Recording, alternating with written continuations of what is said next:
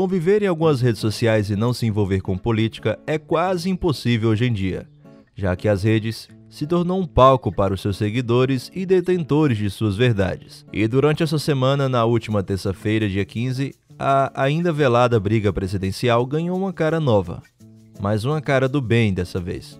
Foi notável uma certa disputa entre governadores e prefeitos para ver quem vai vacinar mais. Essa rinha de vacina, como colocou os usuários do Twitter, começou após o governador de São Paulo, João Dória, anunciar a antecipação do cronograma de vacinação no estado de São Paulo. E a boa notícia: São Paulo antecipa em 30 dias a sua vacinação contra a Covid-19. Agora, até 15 de setembro, todos os paulistas, brasileiros e estrangeiros residentes em São Paulo já estarão vacinados, pelo menos com a primeira dose da vacina. Antecipamos, portanto, em 30 dias. Nesse cenário, os usuários da plataforma começaram a cobrar os governadores de seus estados e prefeitos de suas cidades, marcando a arroba deles em seu Twitter, para questionar sobre a vacinação nessas localidades. Não demorou muito e o prefeito do Rio de Janeiro, Eduardo Paes, se manifestou em sua rede social, escrevendo: Me aguarde, João Dória. Você é o pai da vacina, mas eu já adotei a criança e já ganhei o coração do imunizante. Não me provoque. Estou preparando a resposta. Bora vacinar! E logo em seguida surgiu a hashtag Rinha da Vacina. Os maranhenses não pensaram duas vezes e foram para as redes para avisar que o governador Flávio Dino estava na frente nessa disputa. No fim de semana passado, criou o Arraial da Vacinação, que tornou a capital São Luís a primeira do Brasil a imunizar jovens acima de 29 anos. Outros governadores e prefeitos aderiram a essa corrida onde todos ganham, mas alguns, por outro lado, nem se manifestaram, como é o caso do governador de Minas Gerais, Romeu Zema, que até virou assunto no Twitter como meme usado por muitos seguidores repostando uma foto dele tomando café, para, em outras palavras, dizer que ele toma café enquanto os outros trabalham. O governador do estado de Pernambuco, Paulo Câmara, também não se manifestou em suas redes sociais. Essa brincadeira pode salvar vidas, mas o esperado é que todos trabalhem, brincando ou não, para o mesmo propósito.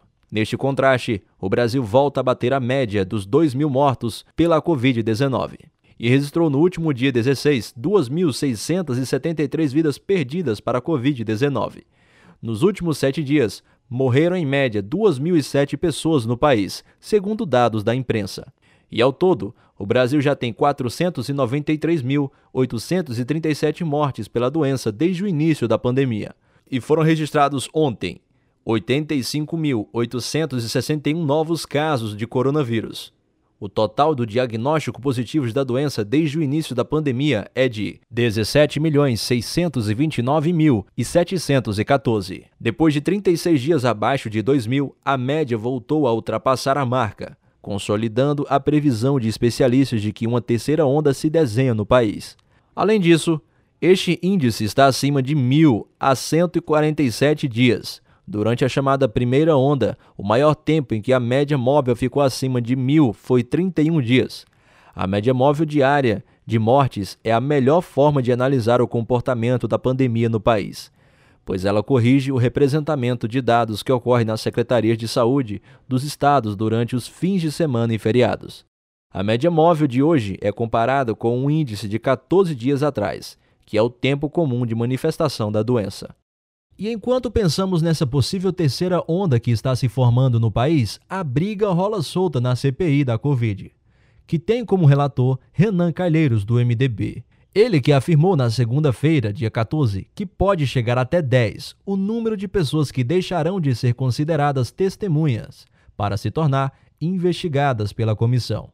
Logo após ter se reunido com o presidente da CPI, Osmar Aziz, do PSD, e o vice-presidente Randolph Rodrigues, do Rede, concedeu uma entrevista e confirmou quatro dos nomes envolvidos entre os dez que se tornarão investigados. São eles: o ex-ministro da Saúde, Eduardo Pazuello, o ex-ministro das Relações Exteriores, Ernesto Araújo, o ex-secretário de Comunicação do governo, Fábio Vargaten, e a secretária do Ministério da Saúde, Mayra Pinheiro.